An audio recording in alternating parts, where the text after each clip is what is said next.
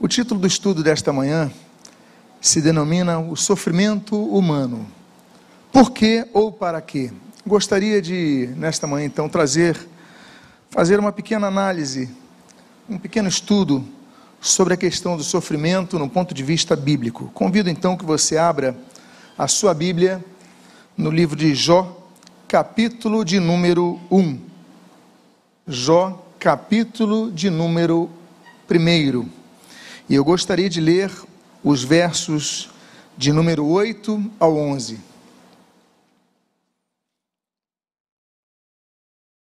Aqueles que puderem se colocar de pé, para que nós façamos a leitura inicial, mantendo o hábito que Jesus manteve ali naquela sinagoga em Nazaré, Lucas capítulo 4, quando a Bíblia diz que Jesus se colocou de pé para fazer a leitura.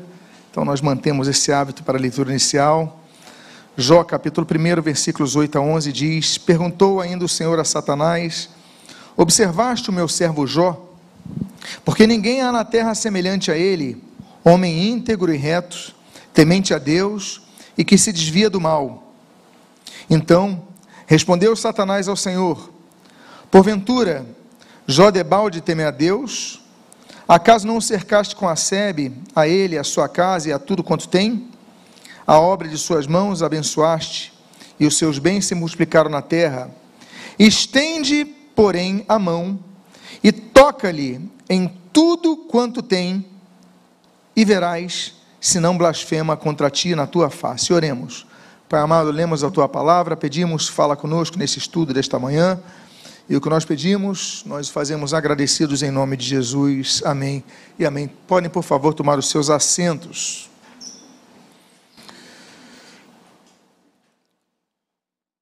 A Bíblia fala sobre, a Bíblia menciona, e esse é o livro mais antigo da Bíblia, ele é mais antigo que o Pentateuco, e isso se dá por vários motivos, inclusive pela forma literária com que é escrito. Mas o livro de Jó, ele traduz também um estilo poético de uma situação que foi vivenciada por um homem que era justo, um homem que era íntegro e homem que era reto. Três qualificativos que a Bíblia traz sobre esse homem. E naquele sofrimento que ele passa, e não vamos aqui trabalhar, fazer um estudo sobre Jó, mas ele é o caso que nós iniciamos essa mensagem, esse estudo. É, os três amigos de Jó, é, Eliú, Bildad, Zofar, eles começam a trazer as suas interpretações sobre por que Jó estava passando por aquilo eles são ineficazes em relação aos motivos que são apresentados, razões de sofrimento. E nós temos então que entender quais são as razões do sofrimento, é o que nós então nos propomos nesta manhã. E a primeira delas é entender as razões que não são necessariamente aplicadas em todos os casos. Por exemplo, a primeira resposta padrão é: Deus castiga os ímpios com sofrimento mas não é o caso de Jó. Jó não era ímpio. Jó era um homem justo, íntegro e reto. Então, ele, ele começou a ter sofrimentos, mas não foi por causa de suas ações. E aí nós vamos para o segundo argumento, que não se aplica em todos os casos. Todo sofrimento é disciplina de Deus. Nós temos aquele texto de Gálatas capítulo 6, versículo 7, né, Deus não se zombra aquilo que o homem semear, isso também ele colherá. Isso se aplica, mas não se aplicou no caso de Jó. Quando Jó, ele confessa que é pecador, Jó não confessa que é pecador para explicar o seu sofrimento, mas para atestar aquilo que todos nós somos. Todos nós somos pecadores, carentes da graça e misericórdia de Deus. Então, se nós temos duas, dois casos que não são aplicáveis a todos, temos também situações que são sim aplicáveis a todas, todos. E aí que é o ponto. Quais são as questões que são aplicáveis a todas? Começamos com o texto de Romanos capítulo 5, versículo 12. Portanto, assim como por, por um só homem entrou o pecado no mundo, e pelo pecado veio a morte, assim também a morte passou a toda a humanidade, porque todos pecaram. O primeiro fato da razão da entrada do sofrimento que é aplicável a todos é a entrada do pecado no mundo. Deus fez um projeto, mas Deus sempre, em todas as ocasiões da história, Deus provou a humanidade. Sempre foi assim. E aí então, naquela provação, nós temos o que Agostinho vai trabalhar muito bem, a questão do pecado original, mas nós temos então o alastramento de uma maldição sobre a terra e de maneira muito é, é, específica sobre a humanidade. E aí o texto de Romanos diz que o pecado entra no mundo e com o pecado vem a morte. A morte, então, é consequência do pecado da humanidade. Sabemos que existem três tipos de morte. É, existe, por exemplo, a morte física, que nós temos ali em Gênesis capítulo 3, versículo 19. Nós temos a morte, que é a morte espiritual. Nós temos ali mencionada, por exemplo, em Efésios capítulo 2, versículo 1. E nós temos um terceiro tipo de morte, que é a morte eterna, que nós temos ali, por exemplo, um texto, como aquele escatológico texto de Mateus capítulo 25, no versículo 14. Então nós temos três tipos de morte. Mas a, a, a primeira morte já adentra como causa do pecado. Todas as mortes são causa do pecado. E aí nós temos então uma consequência disso. O pecado entra, a morte vem, o envelhecimento das células acontece, né, a corruptibilidade do nosso corpo acontece, nós temos então a debilidade do nosso corpo humano. O texto que você lê em tela é o de 1 Coríntios, capítulo número 15, no versículo 53 a 55 diz assim: depois vamos trabalhar mais sobre isso. Porque é necessário que este corpo corruptível se revista da incorruptibilidade, e que o corpo mortal se revista da imortalidade.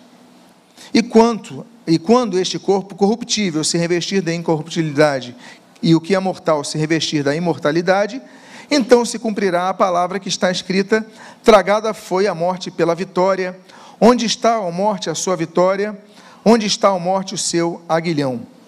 Então, o corpo passa a ser corruptível. O que é corrupto é aquilo que vai então perdendo a sua forma com o tempo. Eu vi uma foto, algum tempo atrás, de uma porta de, um, de, um, de, uma, de, uma, de uma casa, de uma residência, que fica à beira, à beira-mar, mas bem próximo ao mar mesmo. E tiraram, então, abriram a porta, tiraram a foto com a fechadura. A fechadura do lado de dentro intacta, a fechadura do lado de fora totalmente corrosiva, corro, é, corrompida né, pela, pela corrosão da maresia, por exemplo. Então, nós vemos aquelas duas questões e naquela mesma hora me veio a questão do corpo incorruptível e a questão do corpo corruptível. Nosso corpo é delimitado, nosso corpo é limitado, aliás, nosso corpo é corruptível, nosso corpo, então, passa pelo seu envelhecimento, e com isso, então, vem a morte, e com isso vem as enfermidades. E não é por causa que nós somos salvos, nós somos cristãos, que nosso corpo vai se transformar logo no corpo glorificado. Vamos falar sobre isso já já. Agora, além dessa limitação de nosso corpo, nós temos também dois outros tipos de males que afligem a humanidade. Temos o problema, então, do nosso corpo, que é limitado, temos doenças, temos enfermidades, morremos, né, temos limitação, Além disso, nós temos o mal natural que nos sobrevém, por exemplo, da natura, problemas da natureza, né, terremotos, nós temos incêndios, epidemias, acidentes acontecem. É, então, essas coisas acontecem e afetam vidas, porque o seu corpo é corruptível. E além disso, nós temos o mal moral, causados, por exemplo, pelo, pela, pela vaidade humana, pelo egoísmo humano, pela ambição humana, como por exemplo as guerras, a miséria social, a corrupção, tantas coisas vão ecoar em vidas e falando, por exemplo, estamos vivendo aquela questão da guerra da Ucrânia, uma pessoa toma uma decisão, quantas milhares e milhares de pessoas já morreram, estão morrendo e ainda vão morrer por causa dessa guerra? E quantas guerras aconteceram por causa disso, e quantas vidas estão sendo ceifadas e delimitadas por causa disso. Então, além de tudo isso, nós temos sofrimentos causados, então, pela nossa limitação da carne, pelos efeitos da natureza e pelas, pelos efeitos da ambição, da inescruptibilidade humana. Tudo isso afeta a nossa vida. Agora, nos perguntamos, mas eu sou salvo, então eu sirvo a Deus, por que, que eu passo por essas situações? Por que, que é, por exemplo, acontece um tsunami e cristãos também morrem? Por que essas coisas acontecem? Eu já dei um estudo sobre morte, eu vou, posso até dar, já dei há muitos anos atrás, posteriormente, mas nós temos que entender que nosso dia está delimitado. Não podemos acrescentar um dia à nossa existência, como diz a palavra de Deus, a não ser que Deus tenha projetos, como aconteceu ali, por exemplo, com rei Ezequias, em Isaías capítulo 38, e outras questões que nós abordamos naquele estudo. Mas o fato é que Deus estabeleceu leis na natureza. E se Deus, a cada momento que uma pessoa fosse salva e passasse por uma situação, as leis da natureza seriam suspensas. Então, por exemplo, uma das leis um cristão se debruça sobre a varanda, né? ele, ele, ele se equilibra sobre e se desequilibra e cai. A lei da, da, da gravidade seria suspensa? Não. Por quê? O texto bíblico do Evangelho de Mateus, capítulo 5, versículo 45, é muito claro a respeito disso. A Bíblia diz: Porque ele faz o seu sol nascer sobre maus e sobre bons, e vir chuvas sobre justos e injustos. Então, o sol vem sobre, para todos. As chuvas vêm para todos. As coisas boas da natureza são usufruídas por todos e também a, a, a, os prejuízos causados pela natureza afetam a todos. Quando há um terremoto, cristãos estão no meio e também morrem, também são afetados. Quando aparece, por exemplo, tivemos aí um, um furacão né, que passou ali pelo Caribe, adentrou os Estados Unidos, eu fico imaginando assim, quantas Quantos, salvos, quantos cristãos morreram naquilo? Vários morreram naquilo. Por quê? Porque as leis da natureza estão impostas a todos. Então nós devemos entender uma coisa: tribulação, ela faz parte da experiência humana. Quando eu falo experiência humana, eu começo a entrar num campo que nós entendemos, que nós devemos entender sempre, que é o campo da fé. Que nós não nascemos para estar em todo momento de nossa vida aqui a nossa pátria está, como diz Filipenses, onde? No céu. Nós temos uma promessa. O que nós estamos passando por aqui é como diz o apóstolo Paulo, como diz Pedro. Né? Então nós somos peregrinos numa terra estranha, nós somos forasteiros numa, forasteiros numa terra estranha. Então o cristão não é poupado do sofrimento. O texto diz, eu, eu creio que eu passei aqui o slide. Mas não, eis daqui. Isso mesmo. Desculpem, meus irmãos. Jesus profetizou que nós devemos enfrentar os sofrimentos. Ele já nos alertou sobre isso. O texto que você está lendo, João capítulo 16, versículo 33, diz assim: Falei essas coisas para que em mim vocês tenham paz. No mundo vocês passam por aflições, mas tenham coragem. Em outras versões, bom ânimo. Eu venci o mundo. Coragem é a tradução DNA, essa tradução de 2017.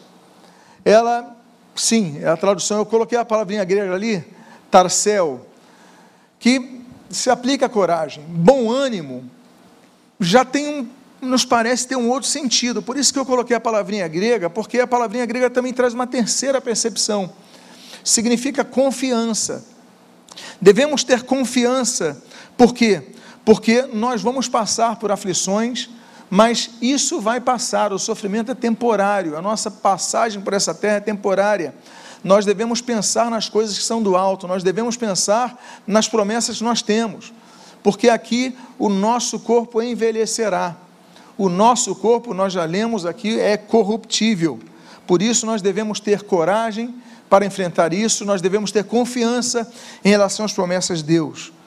Todo cristão deve entender, todos nós, devemos entender que, mesmo fazendo a obra de Deus, passaremos por tribulações.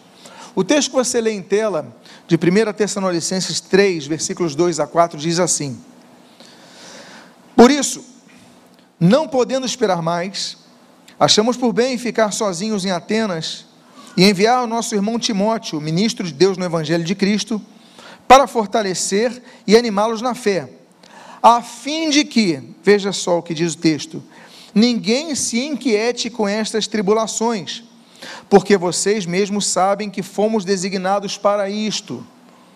Por, pois, quando ainda estávamos com vocês, predissemos que íamos passar por aflições, o que de fato aconteceu e é do conhecimento de vocês. Jesus, o sermão do monte, Jesus vai falar muito sobre a questão do sofrimento. Inclusive, olha, bem-aventurados que vocês são perseguidos por causa do meu nome. Perseguição, prisões, é, injustiças.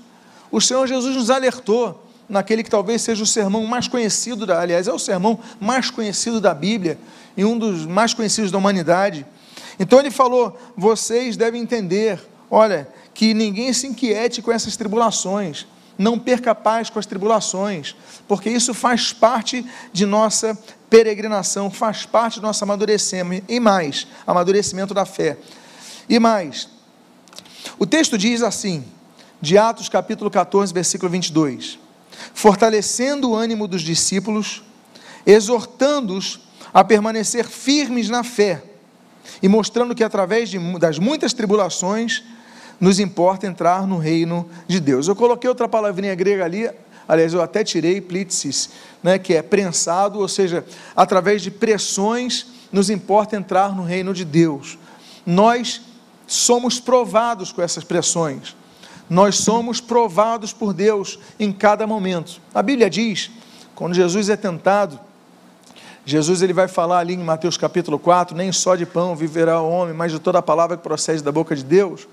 Jesus se baseia no texto de Deuteronômio capítulo 8, que o seu contexto se inicia dizendo o seguinte: olha, eu levei vocês para o deserto a fim de os humilhar, a fim de provar vocês, a fim de ver se vocês verdadeiramente é, seguem ao Senhor, ou seja, Deus nos conduz ao deserto.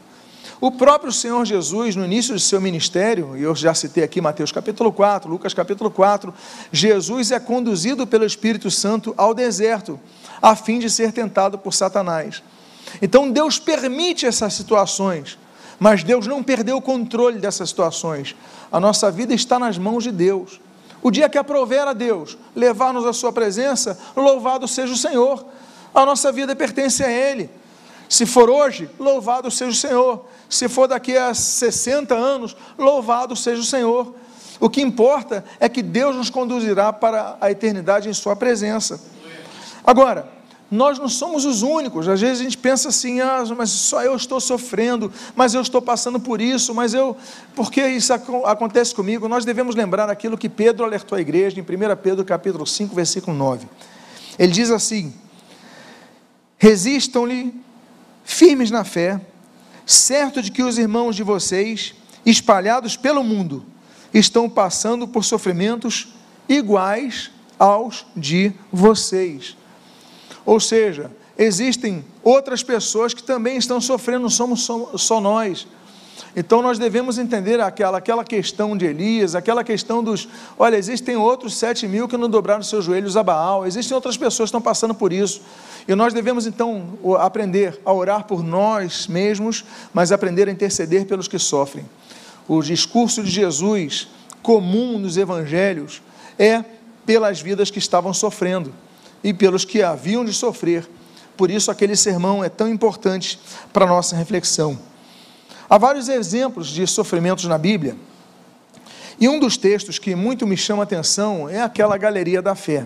Porque nós temos, por exemplo, a primeira, o primeiro caso é um homicídio familiar, Abel. O próprio irmão mata o seu, o seu consanguíneo irmão. Né? Então, Abel, ele sofre a, a sua morte, o seu, a, enfim, é assassinado pelo próprio irmão Caim. E aí nós temos o sofrimento dele, nós temos o sofrimento de Moisés, nós temos o sofrimento de Elias, nós temos o sofrimento de Isaías cerrado ao meio, Jeremias decapitado, o próprio Senhor Jesus, outro decapitado, o apóstolo Paulo, tantos sofreram. Esse texto da Galeria da Fé, que é um texto que nos traz é, referenciais a serem seguidos, mas ela também diz o seguinte: ela fala ali no capítulo 11, versículos 13 a 16, o seguinte: Todos estes morreram na fé sem ter obtido as promessas, porém, vendo-as, porém, de longe, saudando-as e confessando que eram o quê? estrangeiros e peregrinos sobre a terra. Isso daí já é uma característica que nós vemos, é a concepção de que nós estamos aqui de passagem, peregrinando por essa terra. Continua o texto. Porque os que falam desse modo manifestam estar procurando uma pátria. E se na verdade se lembrassem daquela ordem de onde saíram, teriam oportunidade de voltar, mas agora aspiram a uma pátria superior, isto é, a celestial. Por isso Deus não se envergonha deles de ser chamado seu Deus, porquanto lhes preparou uma cidade. Então a nossa pátria não está na terra, a nossa pátria está nos céus. Eu não estou falando então em relação ao Brasil, não estou falando, estou falando de algo muito maior, a nossa eternidade. Pertencemos ao Senhor, ao reino dos céus. É isso que nós devemos ter em mente. Por isso que o Senhor Jesus vai incluir a percepção do céu no seu Sermão do Monte. Eu cito aqui no texto que você lê em tela, de Lucas capítulo 6, versículo 21 a 23, ele fala assim: Bem-aventurados são vocês que agora têm fome, porque serão saciados. Bem-aventurados são vocês que agora choram, porque vocês hão de rir. Então, tem fome, isso é sofrimento. Os que agora choram, isso é sofrimento, mas vocês vão rir. Bem-aventurados são vocês quando as pessoas os odiarem, expulsarem da sua companhia, insultarem e rejeitarem o nome de vocês como indignos, por causa do Filho do Homem. Alegrem-se naquele dia e exultem, porque grande é a recompensa de vocês no céu, porque os pais dessas pessoas fizeram o mesmo com os profetas. Então ele fala a recompensa, a nossa recompensa está no céu. A nossa recompensa na terra é o que nós mais temos de precioso na terra, é a oportunidade de ouvir o Evangelho e aceitar a Cristo como nosso Senhor e Salvador. Agora, nossa recompensa será no céu, como ali nós limos, lemos em relação aos, aos heróis da fé. Então, a postura de Jesus sobre o sofrimento, nós temos vários casos, aqui eu cito só dois, né, para não nos alongarmos tanto. É o caso de João Batista e o cego de nascença. Então, nós temos duas ocasiões diferentes em relação a isso.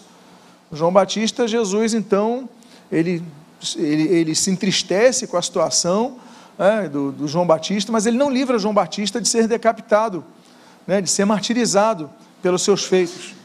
E o cego de nascença, Jesus intervém e cura. Jesus, ele não procura explicar o sofrimento. Jesus simplesmente procura mudar a vida de pessoas, mas permitir que o propósito e a missão de suas vidas seja cumprida. Então Jesus põe de lado que o sofrimento é consequência do pecado e aceita o fato de que o sofrimento faz parte da perspectiva da caminhada humana, da vida humana. E aquilo que nós já citamos agora, Jesus procura explicar pouco e mudar muito. Ele não se preocupa com filosofia, ele não se preocupa com tantas questões de fazer um arcabouço teológico, ele se preocupa em transformar vidas como tem transformado ainda hoje e continuar transformando até o seu retorno. Agora, o sofrimento, então, como nós temos falado, ele é temporário. E a presença de Deus em nosso coração, em nossa vida, nossa, é, a presença do Senhor é o nosso consolo. Esse é o segredo para essa fase do sofrimento. É a presença de Deus. Ali nós temos um dos textos mais famosos e mais conhecidos, que é o Salmo 23, a todos, quando diz ainda que eu ande pelo vale da sombra e da morte, ou seja, ele fala e, da morte, ele inclui a morte, ainda que eu ande pelo vale da sombra e da morte, eu estou, estou à beira da morte, mas não temerei mal nenhum, porque tu estás comigo. Olha o segredo de Davi o teu bordão e o teu cajado me consolam. É interessante que o bordão, o cajado, eles não serviam apenas para conduzir o rebanho, mas para puxá-los também à direção certa. Meus amados, muitas vezes nós estamos passando pelo vale da sombra e da morte. É, quantas vezes, eu não sei quantos aqui já passaram por isso, mas eu já, já visitei pessoas em estados ah, muito, muito delimitados, né? estados ah, muito próximos à, à, sua morte. E ali então nós, eu, eu lembrava desse texto, o Vale da Sombra da Morte, eu falava, falava assim, irmãos, lembre-se, o Senhor está contigo, porque é isso que nos importa, isso que nos consola, a presença de Deus em nosso coração. Então o sofrimento pode ser temporário, um dia vamos estar às beiras dos portais da eternidade, mas nós devemos ter o consolo de, da presença de Deus em nossas vidas. O sofrimento também nos leva a nós avançarmos no crescimento de nossa fé. É fácil termos fé no domingo, durante o culto, com um louvor tão maravilhoso como esse. É, do, é fácil nós termos a fé é, renovada quando nos cumprimentamos uns aos outros com palavras de ânimo, palavras de fé. Mas a fé é exercida no momento que nós é, mais estamos ah, desguarnecidos daquilo que nos traz, pelo menos aos nossos olhos, a percepção de segurança. E aí então, a profundidade da fé que nós só passamos pelo sofrimento. Há situações da fé que nós só vamos experimentar, não no culto, não com uma pregação, mas no momento do sofrimento. É naquela hora que você vai chorar e muitas vezes não vai ter nem lágrimas para verter. Mas a tua fé no Senhor, Senhor, eu não tenho mais nada para fazer, eu não tenho mais esperança, eu coloco então tudo em tuas mãos eu coloco minha vida em tuas mãos, minha esperança em tuas mãos, é, porque eu não tenho, mas eu coloco em ti, Senhor, tudo que eu posso ter. E aí então que nós começamos a ver que a provação da fé ela acontece de maneira mais prática no momento que nós somos é, profundamente provados. Nós temos o caso de 2 Coríntios capítulo 4, versículos 16 a 18, que diz assim: nós já pregamos sobre isso alguns domingos. Por isso não desanimamos. Pelo contrário, mesmo que o nosso homem seja exterior, que o nosso homem, que o nosso ser exterior, perdão, se desgaste, o nosso ser interior se renova dia a dia. Porque a nossa leve e momentânea tribulação produz para nós um eterno peso de glória, acima de toda comparação, na medida em que não olhamos para as coisas que se veem, mas para as que não se veem, porque as que se veem são temporais mas as que não se veem são eternas. O que não nos traz desânimo é porque nós começamos a olhar as coisas que não se veem, porque elas são eternas. Nós olhamos para a temporalidade, nós humanos somos muito materialistas. Nós olhamos apenas para as questões da terra. Nós devemos lembrar sempre que nossa pátria está nos céus. Nossa vida, ela vai além dessa dessa fase onde nós temos esse corpo desgastado, e nós vamos falar já sobre o processo de glorificação do corpo.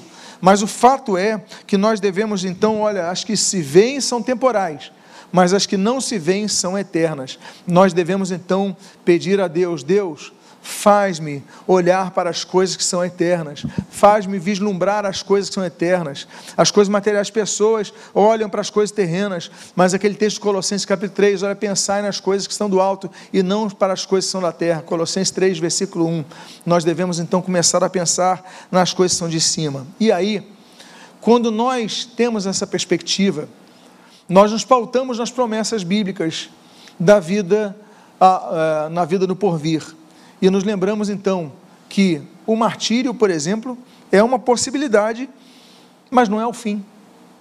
Quando nós vemos então que nós somos, seremos perseguidos, nós enfermidades acontecem, temos limitações e a morte faz parte, injustiças fazem parte, perseguições fazem parte. Nós então começamos a entender qual é a nossa identidade.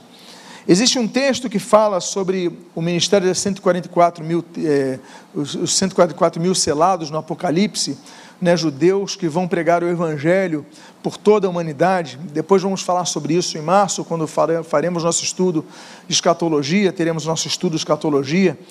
Mas o texto diz sobre a visão que João tem em relação aos que vão morrer durante o período da grande tribulação, aqueles sete anos que o juízo de Deus será derramado sobre a terra sem a presença da igreja, que há de ser, há de ser arrebatada.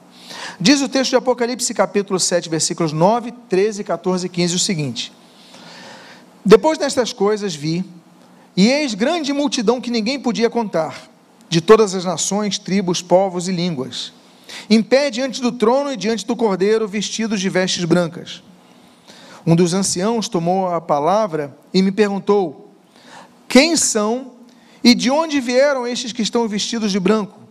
Respondi: O Senhor sabe. Então ele me disse: Estes são os que vêm da onde? O que, que diz o texto?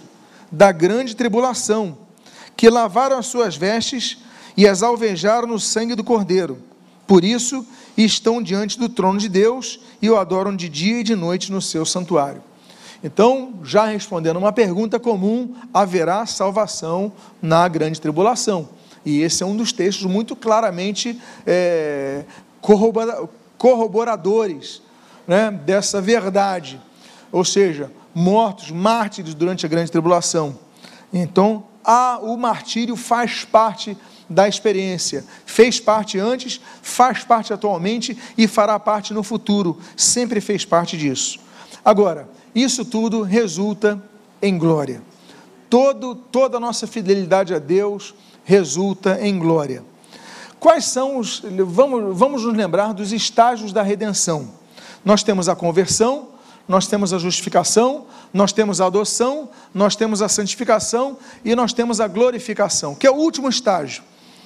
Então, nos convertemos a Deus, é uma decisão que nós fazemos. O que é converter? Verter para outra direção, ou seja, eu estou neste caminho, indo nesta direção, eu me converto a Deus. A Bíblia diz, ou seja, eu, eu verto para outra direção e passo a ir nessa direção. É uma decisão que nós devemos tomar. Deus fala que nós devemos converter os nossos corações a Ele, né? buscar ao Senhor enquanto se pode achar. Então, é uma decisão que nós devemos tomar. Aí nós somos justificados. Nós somos pessoas injustas, Deus então nos faz sermos justificados pela fé, como diz ali Romanos capítulo 5, versículo 1. Depois então nós somos automaticamente adotados como filhos de Deus. Nem todos são filhos de Deus, todos são criaturas de Deus, alguns são filhos de Deus, a saber, como diz João capítulo 1, aqueles que creem em seu nome, processo de adoção. Depois começa então o nosso processo diário, que é o processo de santificação. Lutarmos contra a nossa natureza caída, a nossa vontade caída. E aí, depois dessa vida, dessa peregrinação, nós adentramos ao último processo, que é o processo de glorificação. O texto de Romanos, capítulo 8, no versículo 17, diz assim: E se somos filhos, somos também herdeiros, herdeiros de Deus e cordeiros com Cristo. E se com ele o que? Sofremos, para que com ele também sejamos o que? Glorificados. Ela coloca então o sofrimento e a glorificação como, contrapontos. Olha, como com ele sofremos, com ele seremos glorificados. Jesus já sofreu, Jesus já foi glorificado. Atos capítulo 1 já mostra a glorificação de Jesus com o seu corpo. Né? E a Bíblia fala da sua ressurreição, glorificação de Cristo, já com o corpo glorificado. Então, nós exageramos demais em relação à questão das coisas terrenas e transitórias da vida, a questão material. Mas nós devemos sempre entender que a nossa vida ela vai além do túmulo. A vida além do túmulo, ela pode ser gloriosa é, e nós devemos então buscar isso, quando os sofrimentos então serão apagados. Eu coloco esse texto que diz aí, uh, diz em tela, 1 Pedro capítulo 5, versículo 1 e versículo 10, o seguinte: Aos presbíteros que há entre vocês, eu, presbítero, como eles, testemunha dos sofrimentos de Cristo, e ainda, co-participante da glória que há de ser revelada. Opa, primeira coisa, essa glória para Paulo ainda não era desconhecida desconhecida, melhor dizendo, não vivenciada, não experimentada. Ele já tinha experimentado o sofrimento, ele era testemunha do sofrimento de Cristo, né, com Cristo, inclusive, né, ele vai padecer por causa disso, mas ele fala, e ainda co-participantes da glória que há de ser revelada, ou seja, ainda não tinha sido revelada, ele ainda passaria por isso. Versículo 10: E o Deus de toda graça, que em Cristo é, o chamou à sua eterna glória, depois de vocês terem sofrido por pouco, Ele mesmo irá aperfeiçoar, firmar, fortificar e fundamentar vocês. Eu coloquei aquele texto grego ali, catartizo, que significa aperfeiçoar, também significa completar. E se você notar, ali ele fala o seguinte: olha, co-participantes da glória que é de ser revelada, e ele fala assim: nos chamou a sua eterna glória. Glória, então, é uma, uma situação que nós vamos viver através da glorificação de nossos corpos. E aí ele vai completar, aperfeiçoar, completar, afirmar, fortificar e fundamentar a cada um de nós. Então, nós vamos ter o corpo glorificado, vamos. Como será isso? Será que o nosso corpo será o mesmo na eternidade do que nós temos hoje? Será que a nossa fisionomia será a mesma que nós temos hoje? Será que a nossa altura será a mesma que nós temos hoje? Como será o processo de glorificação? Eu vou antecipar aqui um pouquinho do que eu vou trabalhar no estudo de escatologia, mas eu vou trabalhar um pouquinho a respeito disso, por quê? Porque vamos falar muito sobre esse assunto posteriormente, mas, em primeiro lugar, algumas características quanto ao corpo glorificado. Em primeiro lugar, seremos imortais, não passaremos mais pela morte depois do processo de glorificação que nós já mencionamos aqui. Por quê? O texto que você lê em tela diz assim, 1 Coríntios capítulo 15, versículos 54 e 55. E quando este corpo corruptível, firmo isso então em relação ao nosso sofrimento, se revestir de incorruptibilidade, e o que é mortal se revestir de imortalidade, ou seja, seremos revestidos de imortalidade. O texto já diz de maneira clara. Então se cumprirá a palavra que está escrita: tragada foi a morte pela vitória. Onde está, a morte, a sua vitória? Onde está, a morte, o seu aguilhão?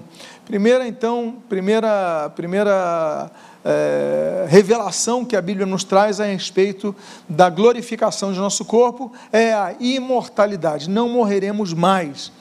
Isso acontece quando nós temos então duas questões. Nós temos, eu não vou trabalhar sobre isso hoje, mas nós temos a primeira, são duas ressurreições que acontecem. A primeira ressurreição em cinco fases e a segunda ressurreição. Os salvos passarão pela primeira ressurreição. A Bíblia vai falar em 1 Coríntios, por exemplo, sobre o arrebatamento da igreja, Cristo a primícia dos que dormem, né? depois nós vamos ser transformados. Então a Bíblia vai falar do processo de glorificação.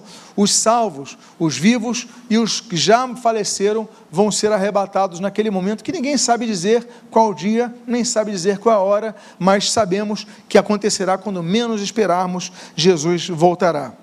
Segundo lugar, o nosso corpo, então, e aí só para reforçar, ele vai ser é, diferente do que é hoje.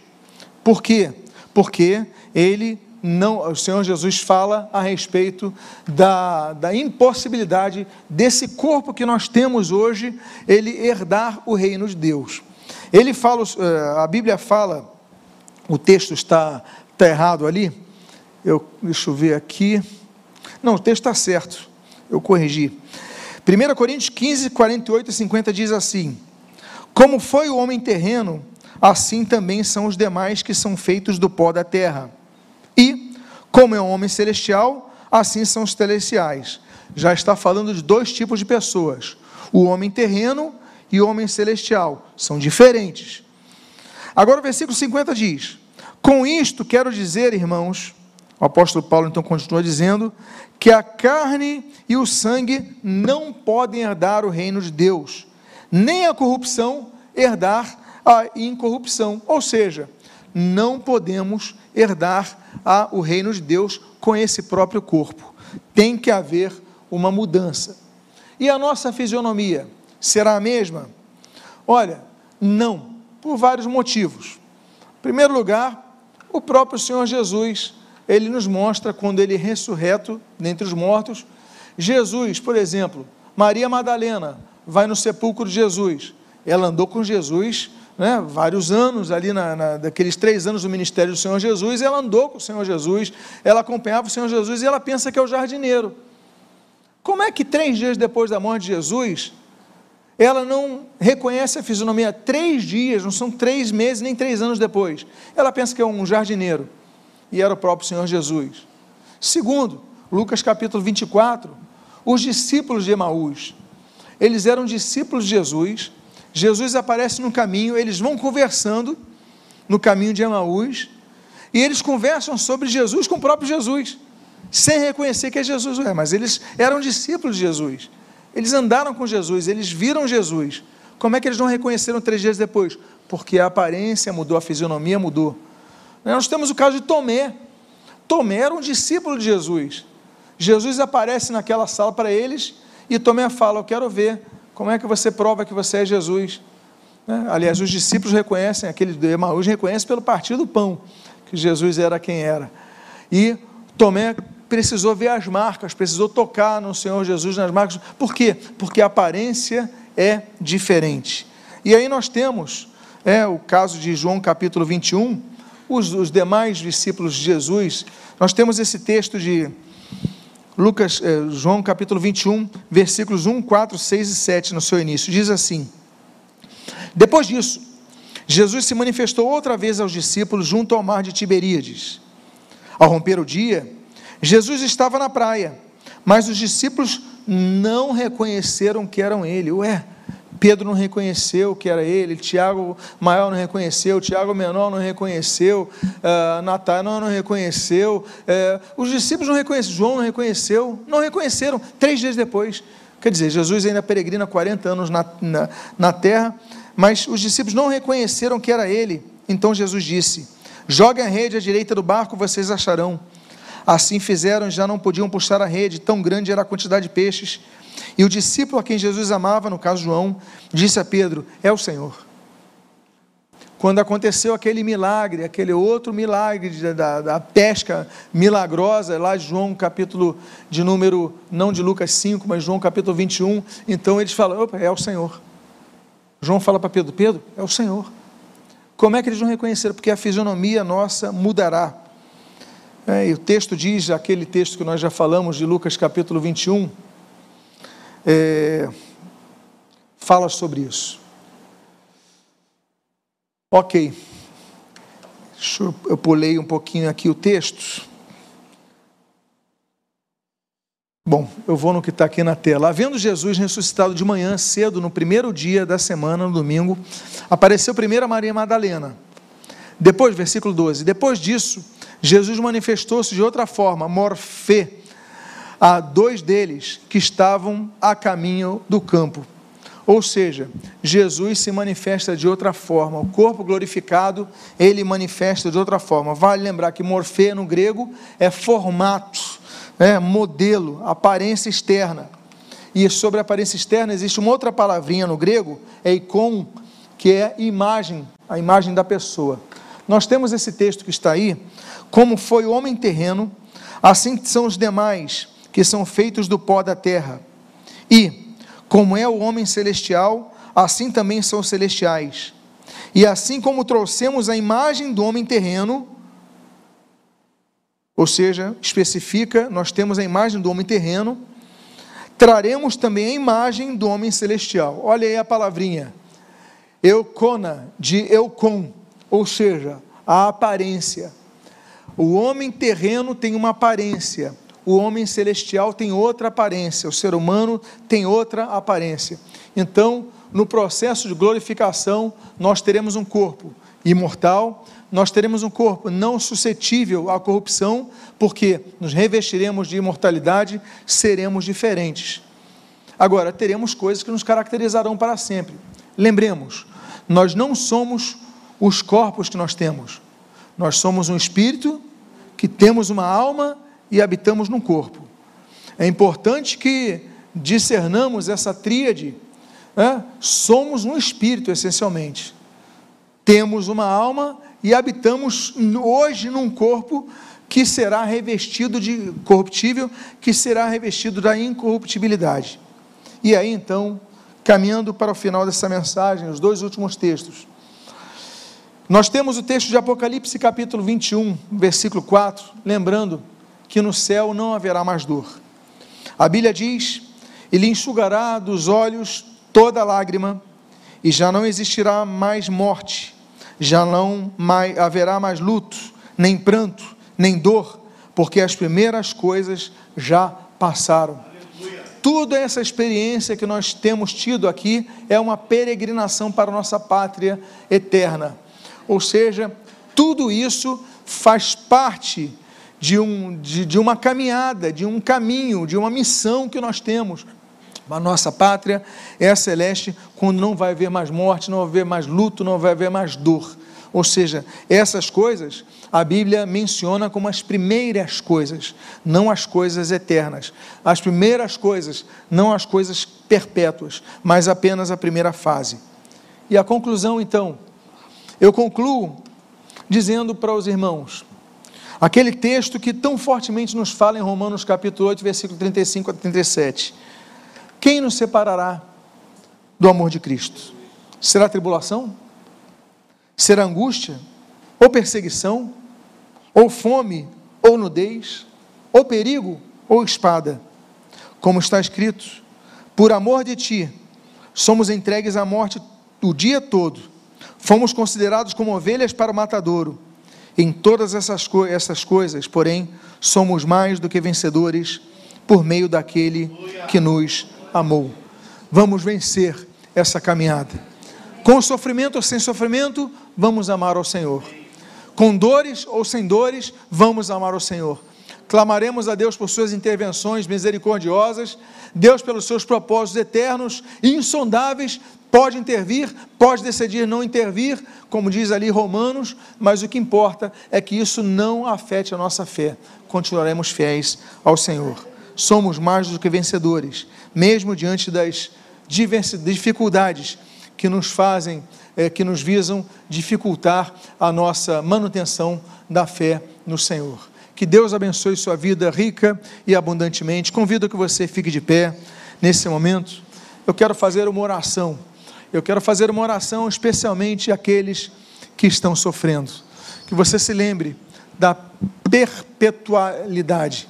Somos pessoas que temos uma pátria nos céus, somos pessoas que estamos peregrinando por essa terra, estamos de passagem nesse momento, nesse ciclo, mas a nossa vida está com o Senhor para a eternidade nos céus. Pai amado, em nome de Jesus, eu quero te agradecer por tua palavra que nos revela, que nos aponta, que nos, nos traz, Pai, o conhecimento sobre as nossas limitações. A Bíblia, Senhor, não tinge, Senhor, em suas letras, uma promessa, Senhor, de uma incorruptibilidade durante nossa peregrinação pela terra. Muito pelo contrário, Senhor. Ela é muito clara, é muito precisa ao dizer sobre nossas limitações. O que nós pedimos é a tua misericórdia. E o que nós te agradecemos é a tua mão estendida para o teu reino, Senhor. O Senhor Jesus, ele, Senhor, ele veio para trazer vida e vida, Senhor, em abundância. E essa vida, Senhor, ela é plena, Senhor, independentemente do contexto que nós possamos estar vivendo. Senhor, no meio de tribulação, no meio de guerra, no meio de, de tantas coisas difíceis, mas nós, Senhor, somos firmados em Ti na tua palavra, nas tuas promessas. A nossa fé é firmada em ti, Senhor, e as tuas promessas vão se concluir em nossas vidas. Abençoa, consola, Senhor, o que padece, Senhor. Consola o que chora, Senhor, porque, Senhor, a tua palavra diz, Senhor, exatamente sobre isso, que o seu consolo será eterno, Senhor. Um dia não haverá mais choro. Pai, em nome de Jesus, então traz o teu consolo. Traz a tua consolação a cada um dos que estão aqui padecendo. E o que nós pedimos, nós o fazemos agradecidos em nome de Jesus. Amém e amém. Que